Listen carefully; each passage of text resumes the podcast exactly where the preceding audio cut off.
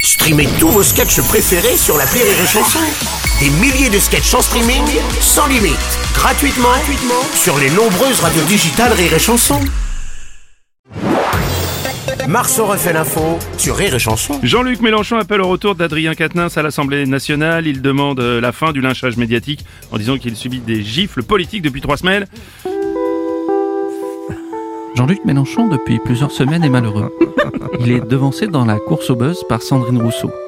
Avec la déclaration, André Quatennens subit des gifs politiques. Il reprend un petit peu la tête. Jean-Luc va mieux.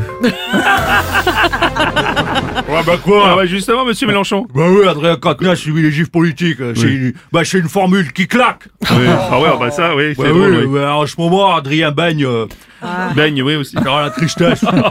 c'est vrai qu'on a besoin de lui. En plus, à Assemblée nationale, la plupart du temps, on vote à main levée. Ouais, ah bah, Euh, bah quoi, le petit journaliste là, le petit, euh, ça va. Ça va, ça va, euh, Mermine.